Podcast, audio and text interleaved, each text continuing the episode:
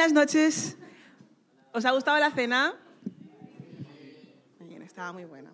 Entonces, yo me presento, me presento para, parezco, ¿sabes? a? Me recuerdo a una señora de mi iglesia que cuando está hablando con el micrófono hace así, y hay que decirle, Lola, al micrófono. Pues yo soy Lola hoy. Entonces, eh, estoy súper contenta de que estéis aquí esta noche y espero que hayáis disfrutado de la cena. Yo he disfrutado muchísimo. ¿Quién ha repetido? Ninguno. Ah, vale, Pierina, menos mal. O sea, me, sentaba, me estaba sintiendo como si era la única gorda esta noche. Eh, Sophie y Jordan han hecho un trabajazo. O sea, creo que está, de verdad, buenísimo. Y no sé si habéis cenado, habéis comido por tres euros más bueno que esta noche. Creo que no. Nada. ¡Ah! Un aplauso.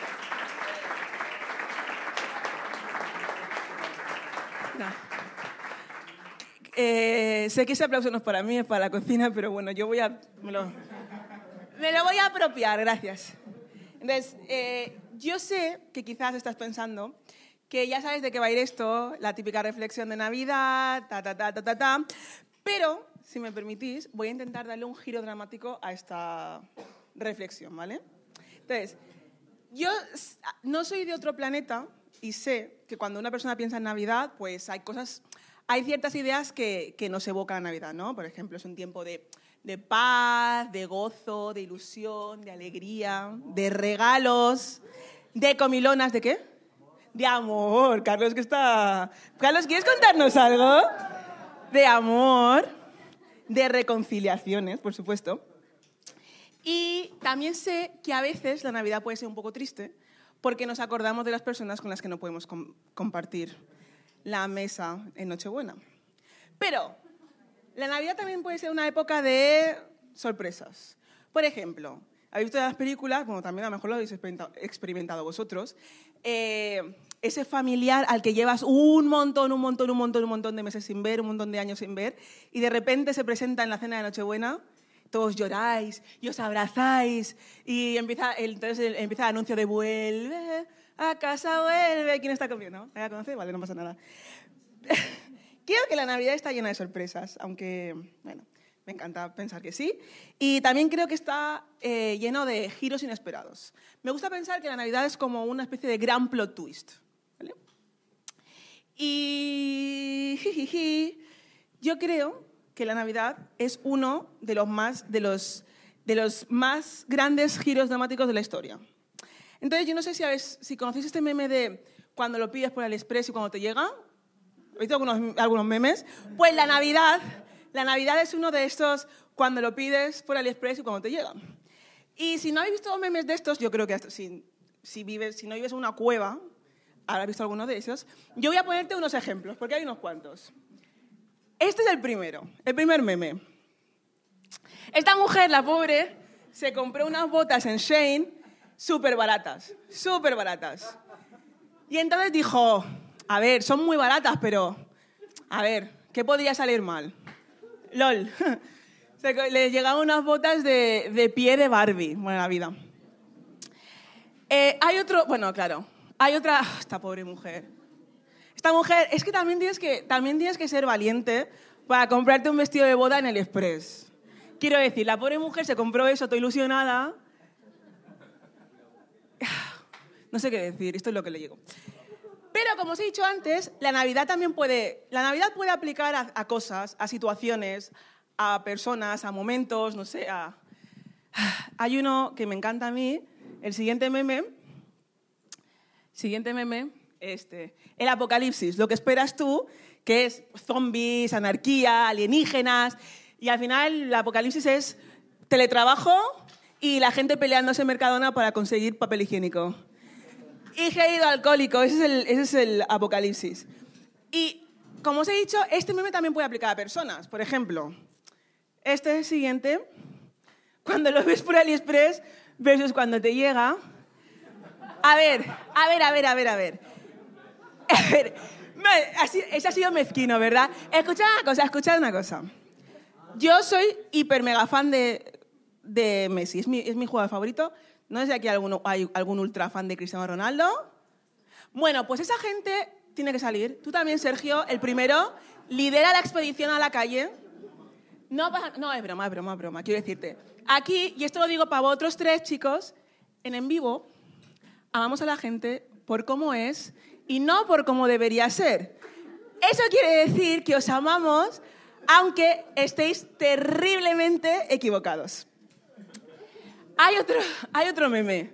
Este, aquí vosotros me veis siempre súper maravillosa y perfecta, así.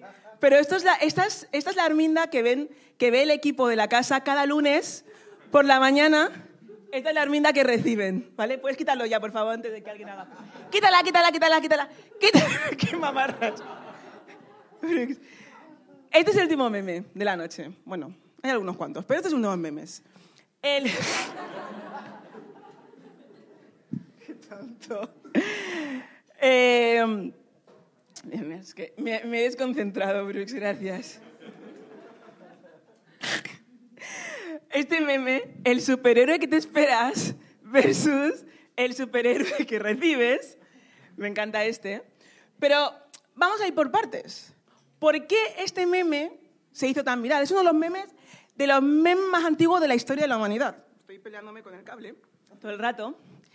¿Por qué este meme se hizo tan viral? Bueno, pues para entenderlo, vamos a ver una foto con varias personas. Seguramente en vuestras casas habréis visto o tendréis esta escenificación. ¿Visto alguna vez? Esta foto. La siguiente. Ah, ¿quién, ¿quién sabe qué es esto? Un Belén. Muy bien, habéis dicho con muy poca confianza. No era una pregunta trampa, chicos. ¿Qué es esto? Vale, chicos. No, no, no, no os voy a suspender, no os preocupéis. Entonces, en esta foto hay muchas personas que protagonizaron su propio plot twist. ¿vale? Entonces vamos a ir poco poco, a poco. No vamos a verlas a todas, pero vamos a ver algunas cuantas. El primer grupito de gente. Eso es, los pastores. ¿Qué le? Esto lo he escrito yo, no lo ha escrito, no escrito un niño de 5 años, lo he escrito yo. pastores. Entonces, estos pastores se esperaban una noche tranquilita, así, pues nada, contando chistes de pastores, haciendo cosas de pastores, no sé, durmiendo, por turnos, cantando canciones tipo, Cumbaya, Señor. Ostras, Dios mío. Cumbaya. Entonces, pero iba a haber un giro inesperado en su noche, ¿vale? Así que vale, aquí nuestro coleguilla, el válido, ese. El bebé. Te eché tanto de menos, Arminda. Yo a ti más, siempre, en mi corazón. Feliz Navidad. Feliz Navidad para eh, Cerca de Belén había unos pastores que pasaban la noche en el campo cuidando sus ovejas. De pronto se les apareció un ángel del Señor. La gloria del Señor brilló alrededor de ellos y tuvieron mucho miedo. Pero el ángel les dijo, no tengáis miedo, porque os traigo una buena noticia, que será motivo de gran alegría para todos. Hoy os ha nacido en el pueblo de David un Salvador, que es el Mesías, el Señor. Como señal encontraréis al niño envuelto en pañales y acostado en un pesebre. Cuando los ángeles se volvieron al cielo, los pastores comenzaron a decirse unos a otros, vamos, pues, a Belén, a ver lo que ha sucedido y que el Señor nos ha enviado. Fueron corriendo y encontraron a María, a José y al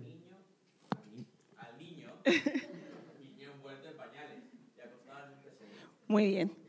¿Sabéis, a pesar de los fallos técnicos, eh, el trabajo de pastor era uno de los trabajos peor vistos de la época.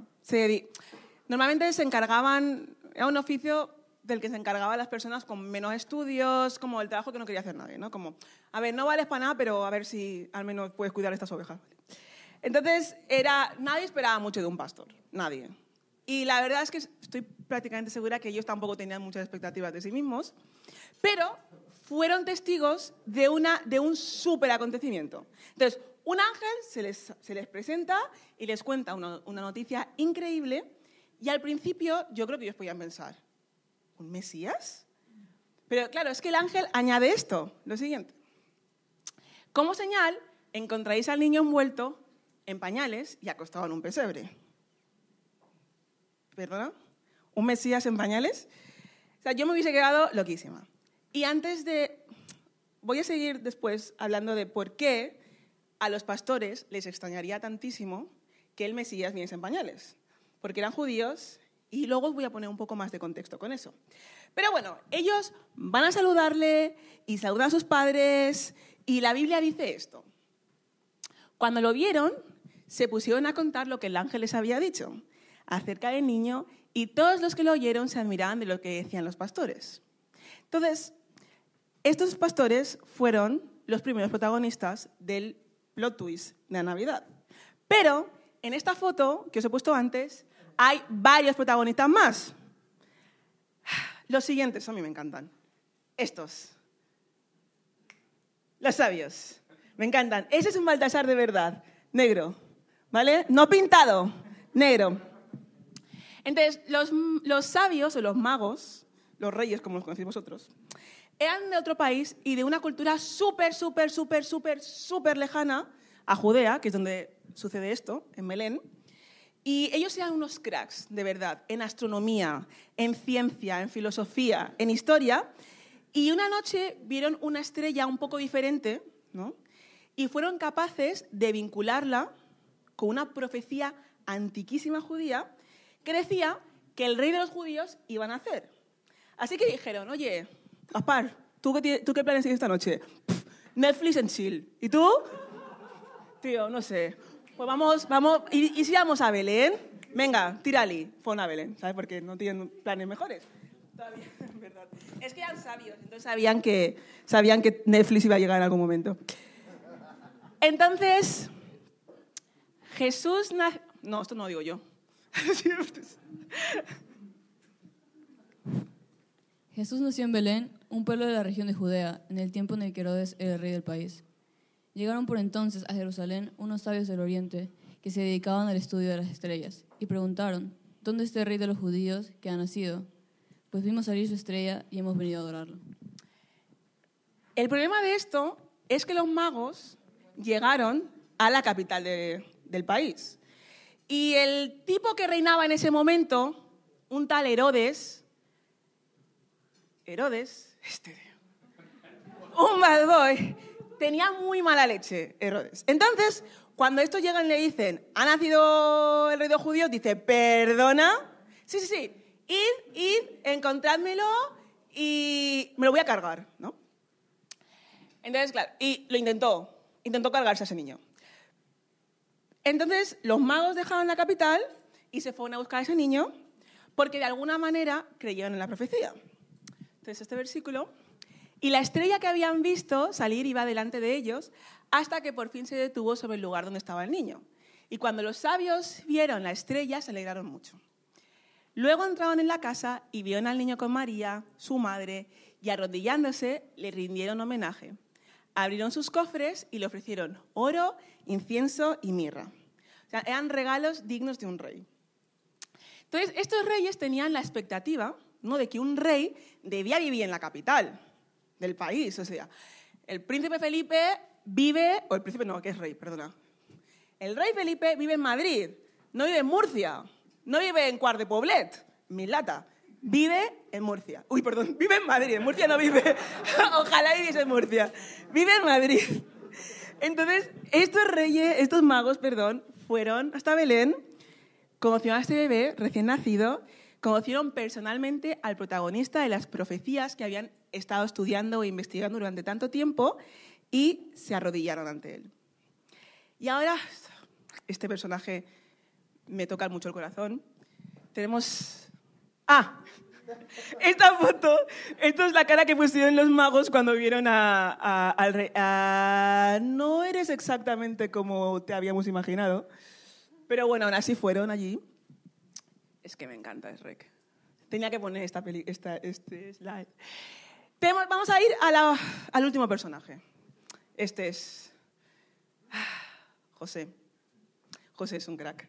José es el esposo de María, ¿vale? Para mí es un bendito, ese señor es un bendito. Entonces, seguramente cuando él se imaginaba cómo iba a ser su familia, se imaginaba algo así. Entonces, una familia perfecta, unos hijos, una casa con jardín, piscina, un perro labrador perfecto con el pelo súper sano, todo maravilloso, pero lo que le llegó por AliExpress fue esto.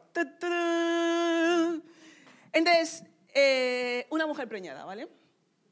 Entonces, vamos a leer la historia de, de José en Mateo 1 y le toca a Pablo.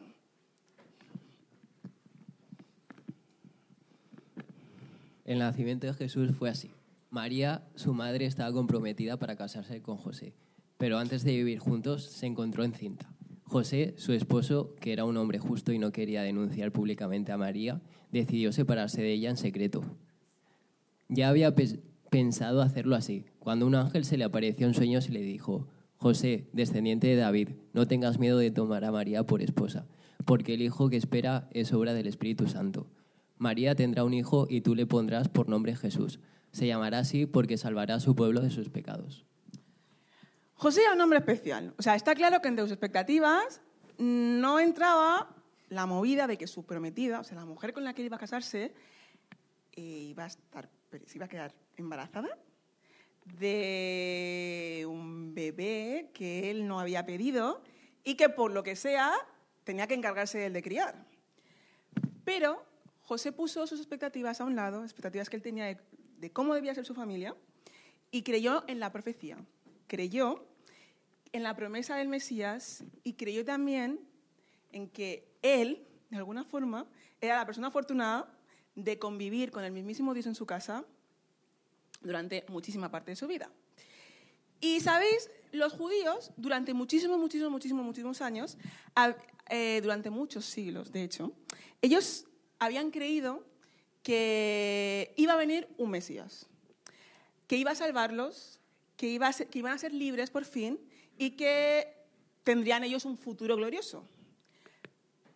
Y claro, si alguien me dice a mí que ha venido un Salvador, pues yo me espero un super Iron Man potentísimo que, va a ser un basote.